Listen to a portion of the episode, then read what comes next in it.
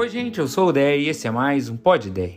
Eu acho muito bonito que quando Paulo conta a própria história, em um dos muitos julgamentos aos quais ele foi submetido, ele diz assim: Venho sendo acusado injustamente e por isso alguns judeus me prenderam e tentaram me matar. Mas, com a ajuda de Deus, permaneço até hoje. Com a ajuda de Deus, permaneço até hoje. Eu me pergunto quanto a gente consegue reconhecer isso diante dos nossos próprios problemas.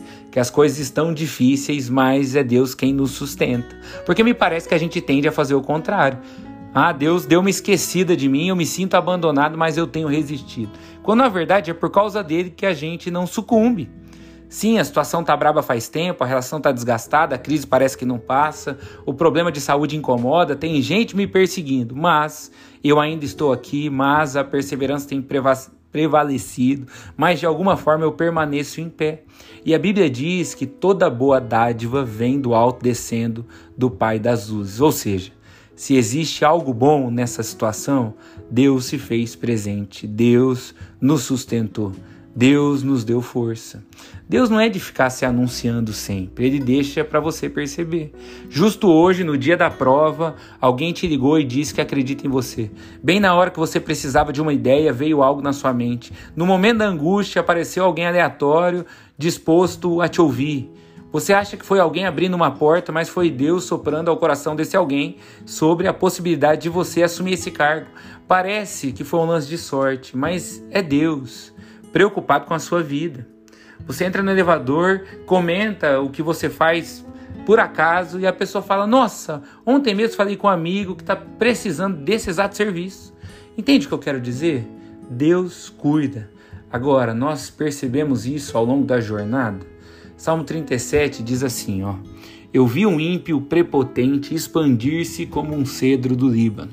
Depois passei ali de novo e ele já não estava. O salmista está dizendo o quê? Que ele passou num lugar e viu uma pessoa desonesta tendo um sucesso gigante, mesmo agindo mal.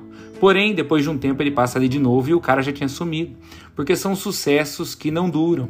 Mas daí o texto continua dizendo assim: Já o íntegro terá um futuro cheio de paz, porque o Senhor é a fortaleza do justo nos tempos de angústia.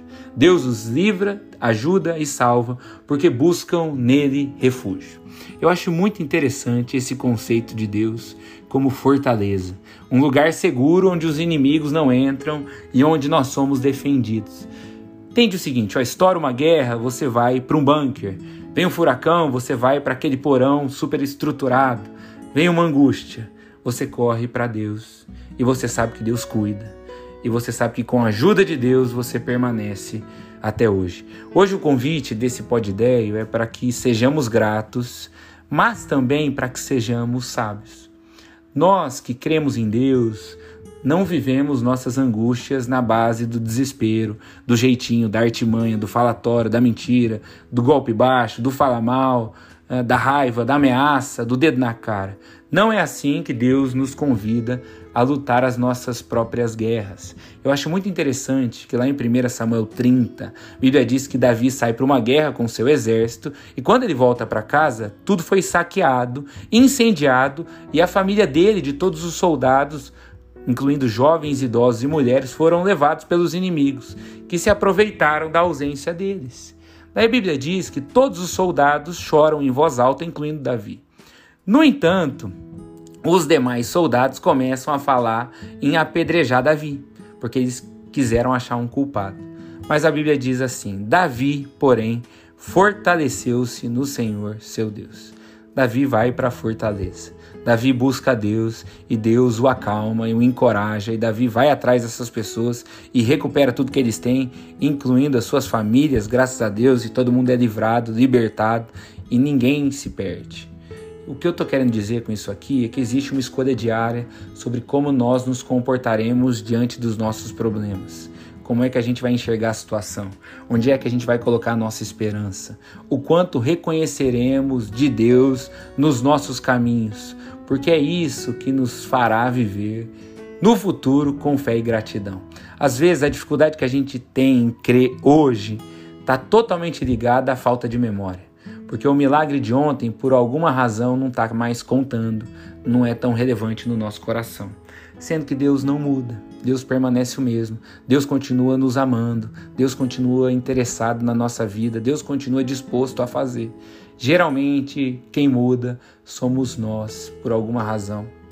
Então pensa nisso, que Deus nos ajude a perceber o quanto Ele faz e que Ele nos ajude a lutarmos as nossas guerras contando com Ele como nossa fortaleza, como nosso lugar de refúgio. Deus te abençoe muito. Tchau, tchau.